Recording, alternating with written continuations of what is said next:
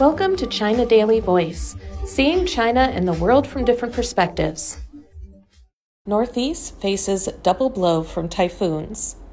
A large area of northeast China is facing a double blow after one typhoon wreaked havoc as it headed north, and another is headed the same way.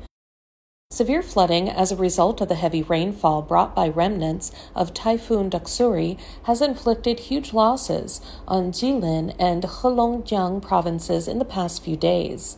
In Jilin, the downpour began on August 1st, affecting most areas of the province.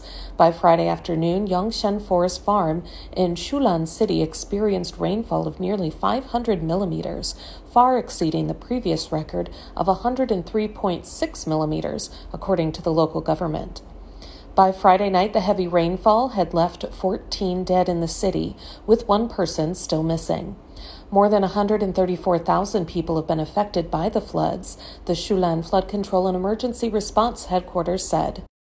Jilin Meteorological Service forecasts that from August 10 through 13th, the province will likely experience thunderstorms brought by Typhoon Khanun. Heilongjiang's southern areas have experienced record rainfall since August 2nd, leading to severe floods in Harbin and Mudanjiang cities. The Provincial Meteorological Service issued red warnings for heavy rainfall, the highest of the four tier warning system, from August 2nd through 5th. By Sunday, more than 270,000 Harbin residents had been affected by the floods, and over half of them relocated. About 90,000 hectares of crops have been inundated by water.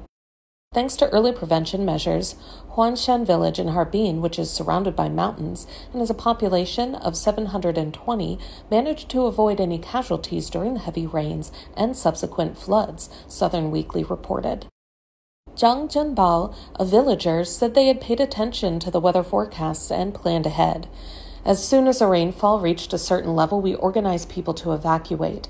As we were close to the mountains, we sought refuge in higher up houses, gathering in these households. We squeezed ourselves into the houses by either sitting or standing and managed to overcome this challenge, Zhang was quoted as saying. He said on August 2nd, within eight hours of the water rising, a number of military boats arrived and began rescue operations.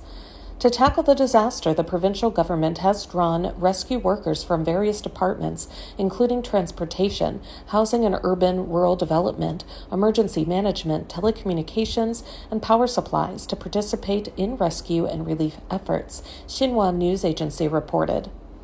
With the floodwaters receding, villagers are intensifying their efforts to resume life. Zhang Xiaokan, a police officer from Jiangxi village in Mudanjiang, told Xinhua. In recent days, Zhang has been actively aiding villagers in removing mud from their homes and cleaning up premises. I still feel scared when I recall the recent flooding. In the face of the persistent downpour and rising river water, the consequences would have been devastating had we not managed the timely evacuation of villagers, Zhang was quoted as saying. On August 3rd, in response to the critical situation, Heilongjiang raised its flood response level from 4 to 3. A day later, the level was raised yet higher to 2. So far, 25 working groups have been sent to rescue people and aid flood control work, the local government said.